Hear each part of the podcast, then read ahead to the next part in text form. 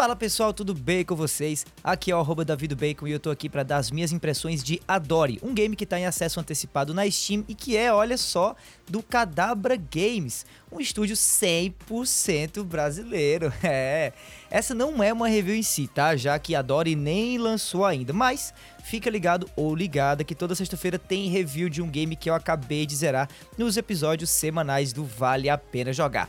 Essa semana, dia 10, a gente tem Final Fantasy VII Remake, que eu já fiz inclusive aqui cast de impressões sobre o jogo, saiu no comecinho dessa semana e sexta-feira, depois de ter zerado o game que eu tô aqui, ó, correndo para zerar, eu trago para vocês tudo que eu achei sobre esse super lançamento aí da Square Enix nesse primeiro semestre, beleza? Dito isso, vamos nessa falar do que eu achei depois de ter testado Adore da Cadabra Games. Bom, já de cara, a Dory traz uma dinâmica muito familiar, que é a de capturar monstros depois de lutar e enfraquecer eles durante uma batalha, né? Geralmente um jogo que já começa assim traz uma dinâmica de combate mais estática, aquela parada de turnos e tudo mais, que é a cara dos RPGs japoneses, que nem Pokémon, Digimon e tudo. A Dory, no entanto, quebra esse molde e deixa essa dinâmica rolar em tempo real, numa pegada tipo Diablo, sabe? Você explora os dungeons do jogo naquele estilão isométrico de câmera, né, de cima para baixo, e quando você acha um monstro, você pode tentar capturar ele e trazer ele pro seu time. Daí ele vira tipo uma invocação, sabe? Que você pode chamar para lutar do teu lado contra outros inimigos aí que vão aparecendo no dungeon. Fora isso, o jogo traz também mapas criados aleatoriamente e uma dinâmica de evolução inspirada nos roguelikes, ou seja, quando sua vida acaba, você volta para o começo do jogo, mas pode ainda ir, desbloqueando habilidades e evoluções que tornam você mais forte e que ficam permanentemente com você. Além da experiência de ir testando jeitos diferentes de enfrentar certos chefes do jogo e por aí vai. No jogo, inclusive, você controla a adorável, adorável, adorável, adorável Luca. Hã? Pegou? Adorável, adore. pois é. Bom, a Luca é uma invocadora de espíritos que são representados pelas criaturas espalhadas pelo mapa em cada parte dos dungeons, né?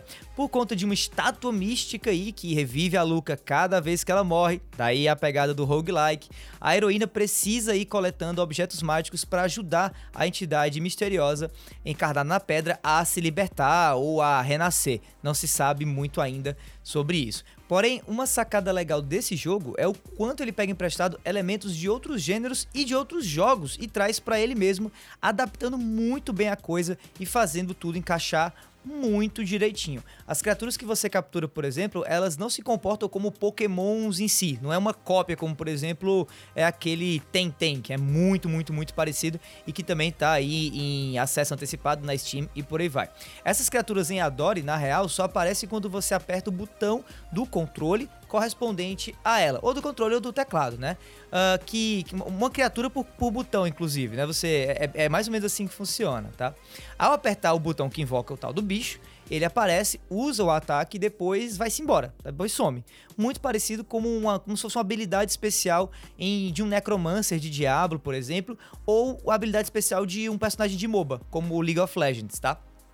Cada criatura tem aí seu life próprio e um cooldown, inclusive, para ser usada novamente. Daí, né, a semelhança com esses dois jogos que eu mencionei agora. A pegada aqui, então, né, é administrar o uso dessas criaturas, pegando o feeling, mais ou menos, de qual criatura é melhor contra qual tipo de inimigo específico e qual é melhor usar primeiro e depois e por aí vai. Daí a dinâmica de progressão, que praticamente hoje em dia todo roguelike como a Dory tem, ocorre tanto com você quanto com cada criatura. Sendo que ao morrer você perde a árvore de evolução dos bichos que capturou e começa tudo do zero de novo, tá? Durante uma incursão no dungeon, em cada dungeon que você vai aí é, fazendo a partir da vida que você tem antes de morrer, você vai usando cada criatura e elas vão aumentando de nível e se tornando mais fortes. Morreu, perde tudo, mas você retém algumas habilidades ainda.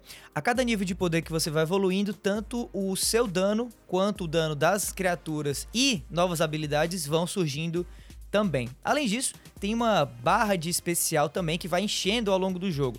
Ao atingir um certo nível, você pode usar um ataque especial do seu monstrozinho de estimação que você está né, é, criando e, e cuidando ao longo do dungeon, que realmente é bem mais forte que os golpes normais. Ou é uma habilidade que traz algum bônus ou algum buff ao teu personagem ao, ou ao próprio monstro, né? As criaturas podem também ser usadas meio que para dar um combo nos inimigos, muito parecido como é inclusive em LoL, novamente ou em outro tipo de MOBA por aí, onde as habilidades dos personagens de um time, elas acabam se complementando, né? Elas meio que uma linka com a outra e isso faz com que o dano final seja muito maior contra determinados oponentes. Você começa o jogo apenas podendo capturar um único monstro. Daí, ao longo da jornada pelos dungeons, você vai colecionando um coletável chamado Essência. Essas essências podem ser gastas para aumentar certos atributos do seu personagem, como velocidade e defesa, ou para desbloquear novos slots de monstro. No total são quatro slots, pelo menos até agora, que garantem espaço para você usar até quatro monstros diferentes, cada um com o seu próprio ataque. Essa dinâmica parece bem simples, mas olha, é bem viciante pelo que eu pude jogar até agora. Sem falar que ela é bem fácil de entender e de se acostumar. É muito rápido você pegar o jogo, já começar a, a, a ir jogando e aí aprendendo e aí a se divertindo com ele também. A Dory é um jogo muito fácil de viciar cedo já que ele é simples, mas traz aí novidades legais e que deixam a gente com vontade de ficar jogando, como eu já mencionei, para ir desbloqueando novos monstros e também para ir explorando outros dungeons, já que cada dungeon é criado por computador aleatoriamente e é novo, de certa maneira, né? Então o jogo, ele, apesar de ter uma mecânica um pouco repetitiva, essa é uma mecânica repetitiva que nunca cansa, porque cada dungeon que você vai tem umas certas diferenças, tem os caminhos, tem itens diferentes, às vezes tem monstros que aparecem também diferentes e por aí vai. Voltando a falar aí dos colecionáveis, né, ou dos itens que você pode coletar no dungeon, o game traz também mais dois tipos de item para encontrar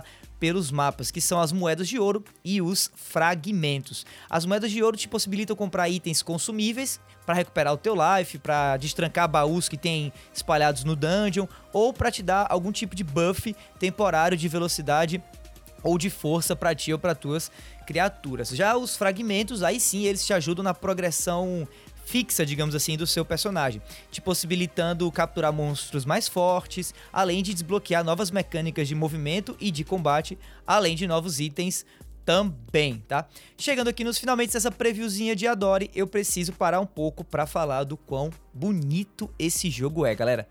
Sério, sério, eu tô muito impressionado pelo capricho que o pessoal da Cadabra Games está tendo com esse game. E o nível também de qualidade que os games brasileiros hoje estão chegando. Cara, é muito legal ver como a cena brasileira tá se amplificando cada vez mais, tá se ampliando e tá produzindo jogos tão legais quanto esse Adore. Tanto as cutscenes quanto os gráficos in-game de Adore estão muito, muito, muito bonitos, mesmo o jogo ainda estando em estado de acesso antecipado. Tudo tem um ar meio cartunesco, sabe? Com a direção de arte que parece muito com jogos como Torchlight ou mesmo Overwatch. Uma coisa meio meio cartunesca, mas, mas, mas adulta, sabe? É, é esquisito de dizer, só olhando para entender o que eu tô falando.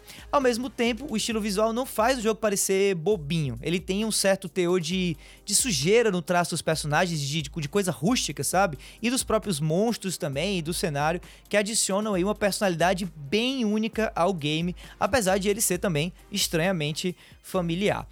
Infelizmente, por ser apenas uma preview, não deu muito para conferir aí o enredo, a história do jogo em si. Parece que o pessoal da Cadabra Game, inclusive, não tá focando muito nisso agora. Eles estão querendo afiar mais aí o gameplay e as mecânicas do jogo primeiro, para deixar para pensar na história depois, para que ela seja, quem sabe aí, a cereja de um bolo que por enquanto, pelo menos para mim, já tá parecendo bem, bem, bem delicioso. Para finalizar, é importante deixar claro aqui também que o jogo tem lá os seus defeitos, tá? Mas que a maioria desses defeitos é justificável por se tratar de um game em evolução. Eu fiquei preso em algumas partes do, da geometria do dungeon, o timing de, de, ataque de alguns dos monstros é um pouco esquisito ainda, você nota que precisa aí de alguns ajustes. Tem um chefão logo de começo, pelo menos a minha experiência, que mata você muito rápido, é tipo um macaco gigante assim tal. E só assim, é, de tentar lidar com ele, eu perdi muito tempo e fiquei muito estressado, porque o timing de ataque dele e de janelas de oportunidade para você atacar tá muito uh, ruim ainda, tá? Eu confesso que eu até larguei o jogo por alguns dias de tão pé da vida que eu tava com o diabo desse chefão, mas logo logo eu voltei a jogar porque a Dory realmente é um jogo bem especial. Bom, galera, resumindo, a Dory é um indie game brasileiro em acesso antecipado na Steam que definitivamente está no meu radar de futuros lançamentos aí e que com certeza eu vou jogar. Não porque, porque se trata de um jogo PTBR apenas, tá?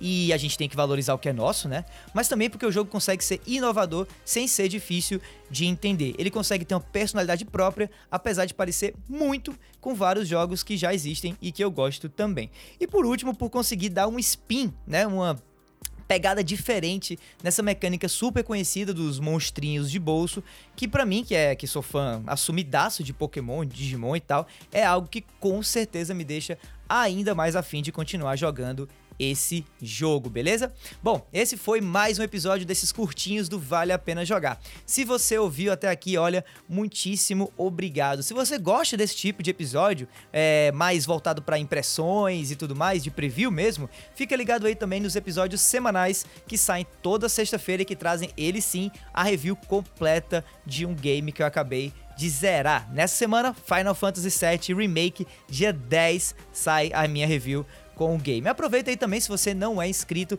para assinar o feed do cast e me seguir também nas redes sociais no arroba Bacon para mandar um salve ou as tuas opiniões sobre o game que eu acabei de mencionar nesse episódio, beleza? Bom, mas é isso, meu nome é Davi, eu vou ficando por aqui, a gente se vê por aí, pessoal. Falou!